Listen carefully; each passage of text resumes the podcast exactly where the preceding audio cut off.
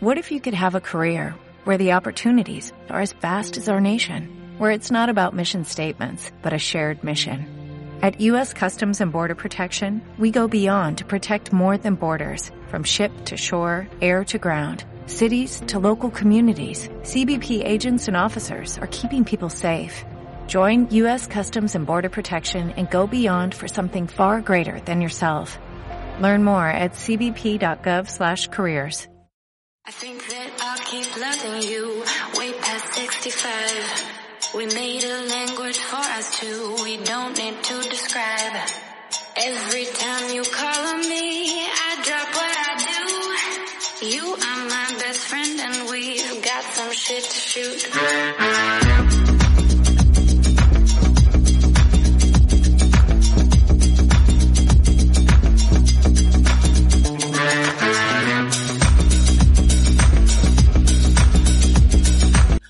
Hola y bienvenido, bienvenida a un nuevo episodio. Hoy es martes, aunque no lo creáis, son las 12 de la mañana y hace tan solo una hora me he dado cuenta de que era martes y no lunes. He estado cuatro días de vacaciones en el pueblo disfrutando de los carnavales y llegué ayer y dije, bueno, entre mañana y pasado grabo el podcast, tengo tiempo suficiente para que la gente lo pueda tener el martes. Pues no, a las 11 de la mañana estaba escuchando el podcast de Kai y pienso yo, este chico porque saca el podcast el lunes y normalmente lo sacaba los martes. Nada, el equivocado era yo, evidentemente hoy es martes, así que a las 12 de la mañana estoy grabando el podcast. Un poquito más tarde de lo normal, pero lo vais a tener hoy, no hay problema. Hoy voy a hablar, voy a aprovechar de nuevo el tema que se inició la semana pasada en la banda Tech, en el cual yo no pude estar, al final, por cuestiones de horario, había que elegir entre grabar a las ocho y media y que pudiera estar Ekite o grabar a las diez y media y que pudiera estar yo. Pero aún así, aunque pudiera estar yo a las diez y media, me venía muy mal porque al día siguiente trabajaba de nuevo de mañana, entro a las 6, o sea, me tenía que levantar a las 5 y me venía muy mal el horario. Así que estuvo Kite, también Soriano Tech, y bueno, habló sobre el tema de creación de contenido, por qué elegimos YouTube, nuestras cagadas, cuál es el medio o el fin de estar en YouTube y creo que es un tema muy interesante, ya que yo no lo pude tratar la semana pasada, voy a aprovecharlo y tratarlo personalmente en el día de hoy. Antes de iniciar ese tema, deciros que ya tenéis el análisis de los auriculares BitFit Pro en el canal de YouTube y es un vídeo que me está yendo realmente muy mal. No sé qué ha pasado, tenía muy buena racha últimamente, los 10 últimos vídeos siempre superaban las 1000, 1500 visitas, o sea que muy bien. Pero este pues fatal, no llega a 200 visitas, no sé qué ha pasado. Quizás he llegado tarde, o bueno, es que no lo sé realmente qué ha pasado, porque luego el tiempo de visualización del vídeo está por encima de lo normal, pero la gente no, no le da clic al vídeo, o sea que, bueno, pues regular. El que le da clic se queda, pero es que poquita gente le da clic. A raíz de esto, deciros que otra empresa, otra marca me ha contactado para que analice sus auriculares más baratos, son 40 euros son muy parecidos a los Pro, están en Amazon. Y mi pregunta es si queréis que los analice y veamos estos auriculares también en el canal de YouTube o si cambiamos de tema para no hacer monotema en el canal de YouTube y pasamos de estos auriculares. Como queráis. Escribirme en Twitter, Telegram, Instagram, por donde queráis y decirme si queréis que analice estos auriculares que creo que están bastante bien o pasamos del tema. Y también, eh, segunda cuestión, otra empresa me ha contactado para analizar un smartwatch bastante barato, creo que está bastante bien, bueno, ahora lo diré, cuesta 40 euros también en Amazon. Y la cuestión es que tiene muy buenas opiniones, pero en Amazon, no sé si lo sabéis, se pueden comprar las opiniones y es que hay, opinión, hay opiniones perdón, muy dispares sobre ese accesorio, sobre ese smartwatch. No sé si os interesa porque creo que es compatible con Apple, o sea que estaría bastante chulo. O no os interesa un smartwatch low cost, no lo sé. O incluso puedo traerlo, ver si está guay y lo saco en el canal de YouTube o si al final es una mierda y lo devuelvo y ya está, no hay problema. No sé, decírmelo y decidimos si analizamos esos auriculares y ese smartwatch. Al lío. El tema era de, bueno, ¿por qué iniciamos en YouTube? ¿Cuáles son nuestras cagadas? Si es un medio, un fin, ¿dónde iniciamos? Bueno, deciros que yo inicié escribiendo artículos en varias páginas web, yo de hecho como quería escribir artículos y no tenía ni idea, lo que hice fue escribir a muchas páginas web sobre tecnología del mundo Apple, ¿vale? Que era lo que conocía. Y algunas me contestaron, algunas me hicieron una prueba y dos me contactaron y me dijeron que me querían como redactor. Estuve varios años en, en ellas escribiendo como redactor y de hecho en una de ellas me fue tan bien que al final me hice jefe de redacción y tenía un equipo de redactores con el que trabajaba, supervisaba y realmente muy bien y aprendí mucho sobre posicionamiento web, escribir un artículo, cómo se tiene que redactar, o sea que muy muy bien. Pero llegó un punto, después de varios años, que no voy a decir que me aburrí de escribir artículos, pero es cierto que quería algo más. En ese algo más me decanté por comenzar en YouTube a crear contenido, relación también tecnología y el mundo Apple. Tengo que decir que es más fácil si comienzas de cero estar en YouTube y darte a conocer y que tu contenido tenga alcance que si lo haces en un blog. Básicamente, YouTube es un motor de búsqueda y sobre todo si realizas contenido o que sea el tema que está en el momento o tema evergreen atemporal, pues es más fácil crecer que en un blog escrito. Al final, a la gente no le gusta tanto leer, YouTube es un motor de búsqueda y es mucho más fácil que la gente vea un vídeo sobre cómo configurar un iPhone en YouTube, porque al final lo ven, te están viendo cómo lo haces y pausan el vídeo, te copian el paso y configuran ellos su iPhone gracias a tu vídeo, que con la palabra escrita, porque no saben a qué te estás refiriendo por muchas fotografías que haga, al final es mucho más difícil intentar configurar ese iPhone con el artículo que con el vídeo. Entonces, personalmente, si no tienes a nadie detrás, si no tienes, por ejemplo, ya un canal de YouTube o una marca grande, es más difícil darte a conocer en un blog que en el canal de YouTube, creo yo personalmente. De hecho, os doy mis números. En el blog de Prudent Geek, un artículo que yo saco en el día de hoy, lo leen 40-60 personas el primer día. Para algunos será mucho, para algunos será poco, dependiendo con qué te compare. Para mí está bien, pero un vídeo que saco yo en el canal de YouTube, por muy pocas que tenga el primer día, llega a 100. Y eso te digo un vídeo que me va muy mal. Un artículo que me va muy bien, a lo mejor en una semana, en el blog prudentgeek.com, lo leen, que me vaya muy bien, ¿vale? 130 personas. Un vídeo que me vaya muy bien la primera semana, lo pueden ver 2.000 personas. Un vídeo que me vaya muy bien. Entonces, al final, como digo, creo que es más fácil darte a conocer sin tener una base en el canal de YouTube que en un blog. Al final, como digo, me aburrí un poquito de escribir artículos y me decanté por comenzar en YouTube, aunque mantengo mi propio blog, prudentgeek.com. A raíz de esto, deciros que si alguno quiere comenzar a escribir artículos de tecnología, que sepa sobre el mundo Apple y no sepa cómo hacerlo, que me escriba, incluso si quiere puede comenzar a escribir en el blog. He enseñado a mucha gente, o puedo, puedo enseñar a más gente, no tengo ningún problema. Y ganamos los dos. Yo gano que escribes artículos en la web y tú ganas que aprendes. Al mes y medio o dos meses te aburres, pues te vas si quieres y si quieres seguir aprendiendo te quedas y ya está enseñado a bastante gente. De hecho, he tenido redactores pues casi por un año. Algunos han estado más, algunos han estado menos. O sea que, bueno, si alguno quiere animarse, que me escriba, ¿vale? Y bueno, le enseño las pautas, cómo se haría, más o menos, que es muy fácil. Y al que quiera, pues que pueda aprender, ¿vale? No hay ningún problema. Y como digo, con ese pensamiento comencé en YouTube hace un año y medio y elegí YouTube básicamente porque, como digo, es un motor de búsqueda. Creo que es bastante más sencillo alcanzar a más gente para enseñarle lo que le quieras enseñar, lo que le quieras mostrar gracias a esos vídeos. Monetizar YouTube puede ser fácil o difícil, igual que siempre, según con qué lo compares. Yo tardé seis meses y empecé a monetizar. Para monetizar el canal de YouTube necesitas mil suscriptores y cuatro mil horas de visualización. Puedes hacerlo de mil maneras, hay muchos métodos, muchas formas de llegar a esos mil suscriptores y esas cuatro mil horas de visualización. Cada uno lo hace como puede, algunos tardan más, algunos tardan menos. Incluso hay gente que tarda más en monetizar que yo. De hecho, eh, bueno, Soriano creo que tardó dos años, yo tardé seis, pero Soriano luego eh, explotó como un cohete, ¿vale? Y yo, de hecho, pues voy muchísimo más lento que ella. Ella tardó más en explotar, pero una vez que explotó lo hizo a lo grande, va como un tiro, como un cohete. Y luego yo, por ejemplo, que tardé menos en monetizar, como que lo hice eh, ahora mucho más lineal y pues voy muchísimo más lento, ¿vale? Bueno, pues a cada uno, cada uno tiene su proceso.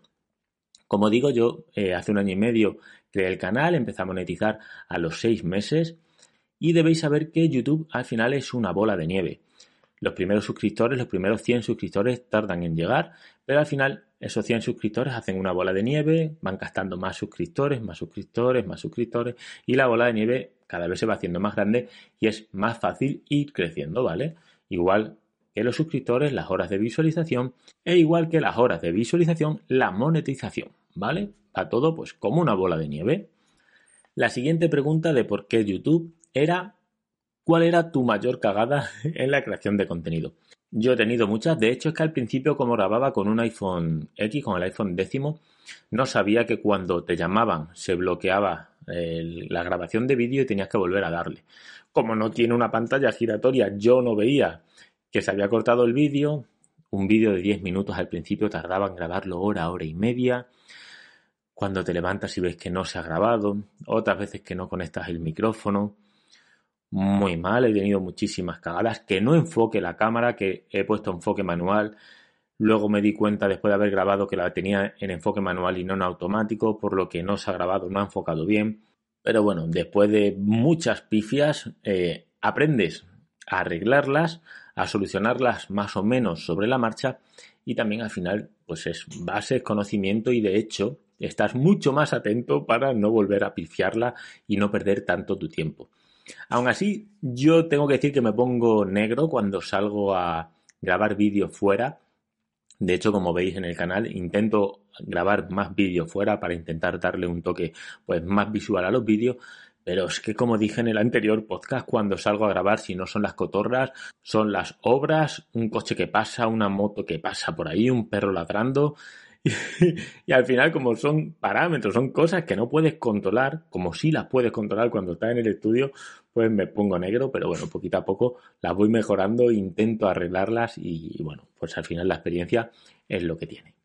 Y ahora voy con el punto para mí más interesante que la pregunta que realizó Soriano. Me hubiera encantado estar en ese podcast porque hubiera dado un punto de vista diferente, era eh, si podemos llegar a vivir de YouTube, si es un medio, si es un fin. Javi, evidentemente, bueno, Javi, si lo habéis escuchado, Javier Zaldívar, siempre dice que ojalá llegue a vivir de YouTube. eso es lo que él quiere, por eso ha comenzado a crear contenido.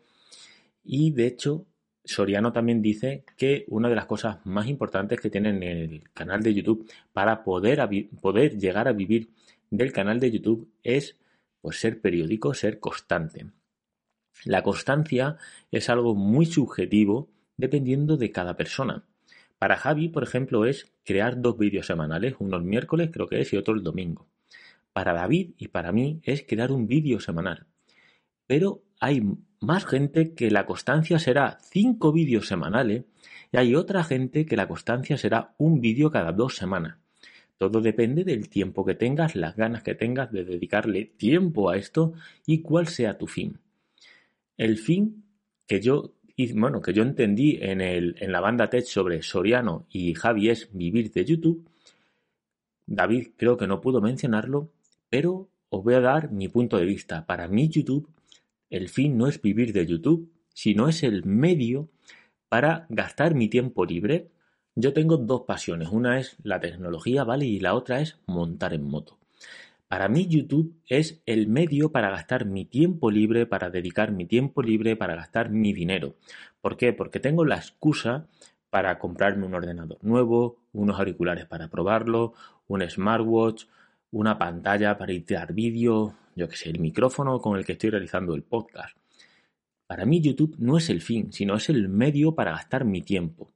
Quizás es difícil de entender, pero a mí me apasiona la tecnología, me encanta la tecnología y dedicarle tiempo a la tecnología, por ejemplo, por la noche, mientras que mi mujer estudia en el sofá, yo edito un vídeo y me lo estoy pasando bien. Mi fin no es llegar a ganar dinero o vivir de YouTube, pero si gano dinero, me viene de lujo para seguir invirtiendo en tecnología. La pescadilla que se muerde la cola, pero en este caso para mí es positivo. Creo vídeos sobre tecnología porque me gusta, me da un aporte económico y lo reinvierto en crear vídeos sobre tecnología, que al final es mi pasión, no el crear vídeos, sino la tecnología. Tengo la excusa perfecta para renovar el ordenador, para comprarme un monitor, para comprarme unos auriculares y gasto mi tiempo libre y me lo paso realmente muy muy bien. Para mí YouTube es el medio. Encima, pues como digo, voy poquito a poco mejorando en la creación de contenido, en esas horas de visualización, en los suscriptores. Ahora tengo el podcast que, bueno, ahora os daré unas, os diré unas cosillas que me está yendo muy bien, pues genial, pero no es, mi fin no es ser un top en YouTube. De hecho, creo que no llegaré a serlo, no podré vivir nunca de YouTube. Pero es que tampoco es mi objetivo, porque como digo, esto es mi medio. Mi otra pasión es montar en moto y lo hago en mi trabajo y yo tengo la gran suerte de que me encanta mi trabajo. Entonces, por mucho dinero que yo gane en YouTube, jamás voy a dejar mi trabajo. Eh, quizás es difícil de entender también esto. Mi trabajo tiene cosas buenas, cosas malas y de hecho no todos los días voy al trabajo eh, alegre por levantarme a las 5 de la mañana para ir a currar a las 6 de la mañana, 8 horas, haga sol, calor, frío, nieve, pero me encanta mi trabajo. Tengo la suerte de que me gusta montar en moto, tengo una muy buena moto, buena equipación, me dan dinero para gasolina, eh, no lo sé, o sea, me gusta mucho mi trabajo y encima me pagan por ello, o sea, no tengo excusa. Como digo, hay días que voy con ganas, días que voy con menos ganas, pero también me pasa en la creación de contenido, hay días que para mantener esa constancia de un vídeo a la semana, pues te tienes que esforzar un poquito más y editar a lo mejor un vídeo cuando no te apetece o cuando estás cansado, pero tienes que hacerlo para mantener esa constancia. Pues lo mismo me pasa en mi trabajo. A mí me encanta mi trabajo y no lo voy a dejar nunca. Y si lo dejo, o será porque me ha tocado la lotería o por motivos físicos o personales que no pueda seguir. Pero por mucho dinero que gane en YouTube, jamás dejaré mi otro trabajo porque al final es mi pasión que es montar en moto. Y hablemos de dinerito, que al final eso, eso llama la atención, importa. Como digo, yo tardé seis meses en monetizar el canal. Moneticé el 1 de enero del 2021. El año pasado, en todo el año, gané alrededor de 700 euros, ¿vale? Bueno, darme un segundo, que va a ser un segundo para vosotros, y, y voy a decir el número exacto. Vale, exactamente el año pasado gané 750 euros, ¿vale? Bueno, hay meses que he ganado 50 euros, meses que he ganado 47, algunos, la mayoría, 60, 60 y algo, y algunos bastante buenos, 70, 80, 98, 94, al final 750 euros el año pasado. Para que os hagáis una idea, solo la cámara con la que grabo vídeos me ha costado 900 euros. Solo la cámara, ¿vale? Con el trípode.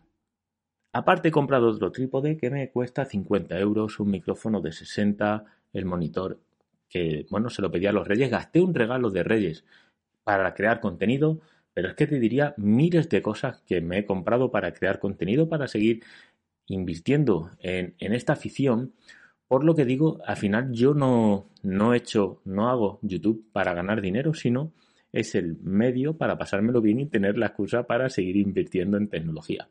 Sería un mentiroso si dijera que no quiero ganar más dinero. Claro, ojalá gane más dinero, pero sobre todo para amortizar o amortiguar un poco eh, los golpes que le doy a la cartera cuando compro los AirPods Max o cuando compro, bueno, le pedí a los Reyes este monitor de 300 o 400 euros, el teclado Logitech que tengo aquí de 90 euros, el ratón de 90 euros, el micrófono de 60, los dos trípodes, Básicamente me serviría para no arruinarme, pero no para vivir de ello. En fin, que para mí es un medio y no un fin. Cada uno que cree contenido como quiera y bueno, con el objetivo que quiera. Y como decía Soriano, está bien hacer las cosas por gusto, pero si tienes un plan, aún mejor. Yo no tengo plan, yo creo un vídeo a la semana sobre lo que me apetece y ya está, que esto salga por donde sea. Y como digo, y he dicho muchas veces, el día que me aburra y que no me apetezca o que no quiera o no pueda dedicarle tiempo por motivos personales, cierro la puerta y me voy. Pero bueno, de momento me gusta, me lo paso muy bien. Encima he tenido la gran suerte de crear una comunidad y además tener amigos muy grandes amigos como es la banda Tech.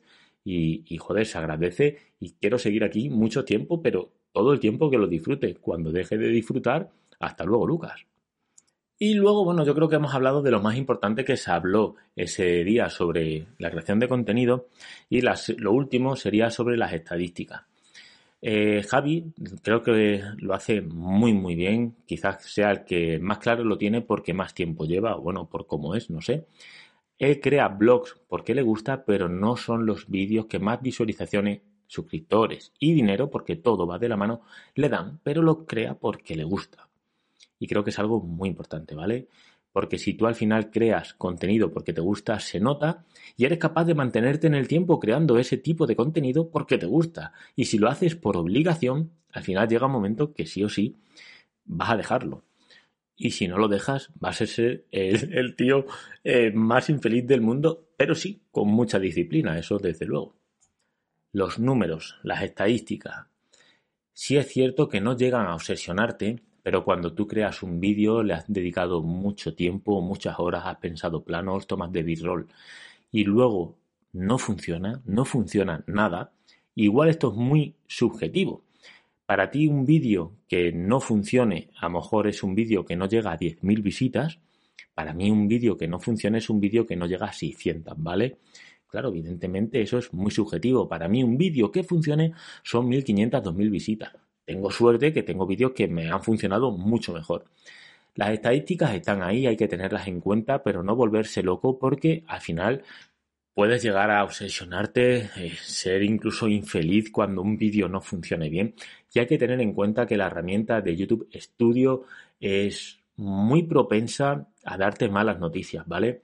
Eh, no soy el único que lo piensa, eh, mucha gente piensa igual, no quiero mencionarlos, pero sí es cierto que en Twitter también lo han dicho, ¿vale? Cuando un vídeo va correcto, te ponen un stick en verde, cuando va bien, flechas verdes para arriba y cuando va mal, flechas grises para abajo. Y eso es un bajón.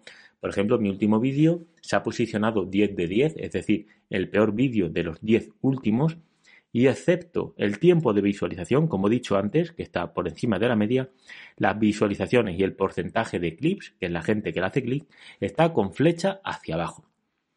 ¿Es una faena? Sí, pero ya está, chico. No ha funcionado el vídeo y como bien dice Javi, que es un tío con, joder, súper centrado en esto, a otro vídeo. Se acabó.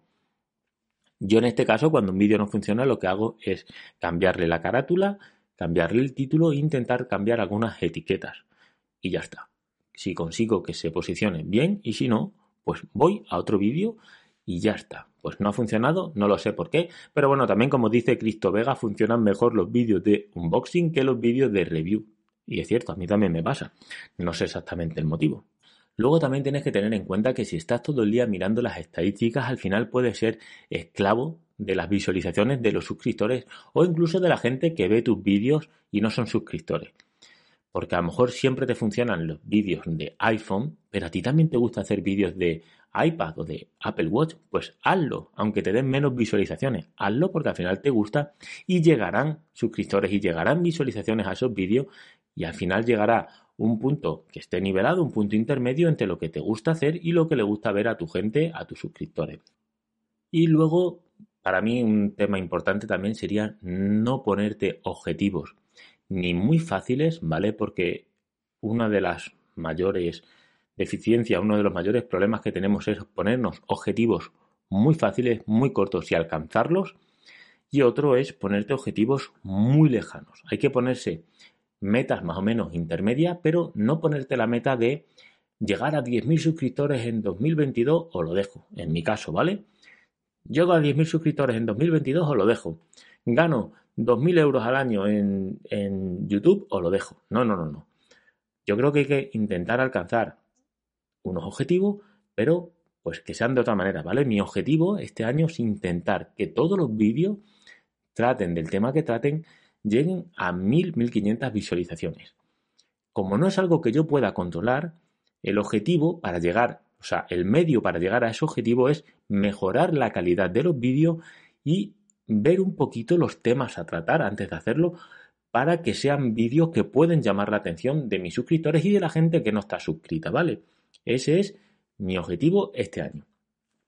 ¿Acabo el año con 10.000 suscriptores? Genial. ¿Que lo acabo con 8.000? Pues ya está, pues 8.000 que son. ¿Vale? Pero sí voy a intentar que todos los vídeos superen las 1.000 visitas. De hecho, mirad, mis 10 últimos vídeos eh, experiencia iPhone 13, 20.000 visitas. Fundas iPhone 13, 3.000. Comparativa iPhone 11, 13, 7.000. Y luego un vídeo que me encantó hacer con la banda Tech, que fue cuando anunciamos ese proyecto, 400 visitas. Da igual, ese vídeo no ha funcionado porque los blogs no me funcionan, pero me encantó hacerlo y voy a seguir haciéndolo. Mochila Tech, mil visitas y luego mis cinco gaches favoritos, que yo pensé que era un vídeo que iba a romper 500 visitas. Pues no sé si ha sido que lo he hecho tarde, la portada, como digo, pues cambiaré la portada, cambiaré el título e intentaremos posicionar de nuevo ese vídeo para llegar al objetivo de este año de que todos los vídeos superen las mil visitas. Luego los auriculares baratos de Avenzo, mil visitas, iPhone 11 en 2022 vale la pena 5.500 visitas, que AirPods comprar en 2022 1.500, Bifit Pro 1500, los 5 atajos de Fran Besora 1600, los 7 mejores juegos 1200 y un vídeo que pensé que también iba a romper, como digo, el de los Bitfit Pro 200. Bueno, pero 200 que es, o sea, una caca total, muy, muy mal.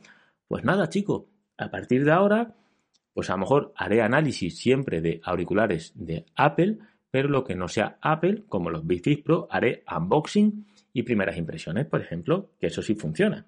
El vídeo de unboxing, como digo, sí me funcionó y va por 1500 visitas, pero el de análisis no. Pues para eso tengo la estadística. Y nada más. Por último, aunque sea un novato en el canal de YouTube y tenga 5.000 suscriptores, sí voy a decir una cosa. Cuanto antes comiences, mejor. Y si tu objetivo es vivir de YouTube, cuanto antes comiences, mejor. Y ser constante. Y no solo ser constante, publica cuanto más puedas mejor. Como dice Fernando del Moral, un tío al que hay que escuchar porque tiene un canal con mil suscriptores, si tú haces un vídeo cada semana, es más difícil que toques en la tecla para que ese vídeo se viralice, pero si tú haces cinco vídeos a la semana, es mucho más fácil tocar un tema importante, un tema chulo para que ese vídeo se viralice y al final despegues en YouTube, ¿vale? Dicho esto, si además puedes comenzar, te lo digo desde mi punto de vista, en casa de tus padres, mucho mejor. Porque, como digo, para mí esto es un hobby, es pues una forma de gastar mi tiempo libre, pero tengo muy poco tiempo libre. Limpia la casa, lleva a los niños al cole, recoge la casa, vete a hacer la compra, plancha, recoge ropa, haz camas, limpia baño, haz la comida, vuelve a recoger los niños del cole, vete a trabajar. No puedo. No puedo grabar más de un vídeo a la semana, me es imposible. Pero si tú tienes 15, 16, 17 años, 20 años, 30 años, pero vives con tus padres, dedícate un año, dos años a full, como si esto fuera tu trabajo, una oposición como tú quieras, y hablarlo con tus padres. Papá, mamá, voy a estar un año, dos años a full creando vídeos para YouTube porque quiero que este sea mi trabajo. Y vas a tener la ventaja de que tú aunque no ganes dinero, tienes tiempo. No tienes que hacer la compra, no tienes que hacer la comida, no tienes que llevar los niños al cole, lo que sea, llevar el coche a revisión. No tienes que gastar ese tiempo. Gasta tu tiempo en crear contenido si realmente es lo que quieres. Y durante un año, dos años, a full en la creación de contenido, estoy seguro, casi seguro, de que vas a explotar y vas a poder llegar, si tienes suerte, a vivir de YouTube. Toma este consejo como quieras. Yo soy un tío que lleva un año y medio en YouTube y tengo 5.000 suscriptores. O sea que, bueno, pues quizás no sea nadie para dar consejos, pero desde luego lo que yo he vivido es eso. Para mí crear contenido, pues me requiere mucho esfuerzo por todo lo que tengo. Trabajo ocho horas al día, niños, casa, pues me es muy difícil. Si yo llego a saber esto mucho antes, pues quizás hubiera empezado a crear contenido en mi casa cuando tenía 10 y, bueno, con 18 años tampoco estaba en casa, con 15 años. Y quién sabe, quién sabe, a lo mejor ahora pues el canal iba pues con 10 millones de suscriptores o no, pero yo creo que si tú te enfocas durante un año, dos años a full, súper a full en tu canal de YouTube, puede explotar. Y si es lo que quieres, chico, pues enfócate y vea por ello.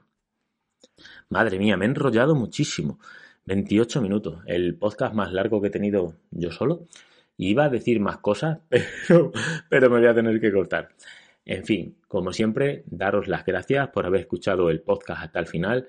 Espero que te haya servido. Siento mucho si me he enrollado demasiado. 30 minutos para mí en el podcast es mucho, pero bueno, ojalá os sirva, ojalá os ayude.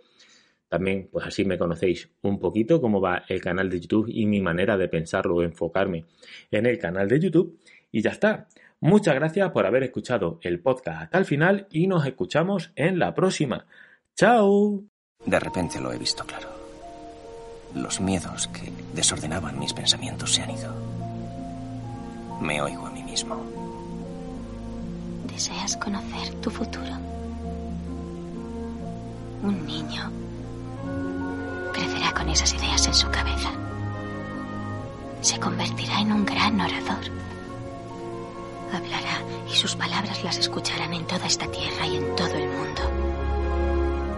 Ese niño iniciará un movimiento de grandes cambios. Hablará de ti y de tus palabras. Será la semilla de muchas de sus grandes ideas. Será la semilla del cambio, del cambio, del cambio, del cambio. ¿No te encantaría tener 100 dólares extra en tu bolsillo? Haz que un experto bilingüe de TurboTax declare tus impuestos para el 31 de marzo y obtén 100 dólares de vuelta al instante. Porque no importa cuáles hayan sido tus logros del año pasado, TurboTax hace que cuenten. Obtén 100 dólares de vuelta y tus impuestos con 100% de precisión. Solo con Intuit TurboTax. Debes declarar para el 31 de marzo. Crédito solo aplicable al costo de la presentación federal con TurboTax Full Service. Oferta sujeta a cambios o cancelación en cualquier momento.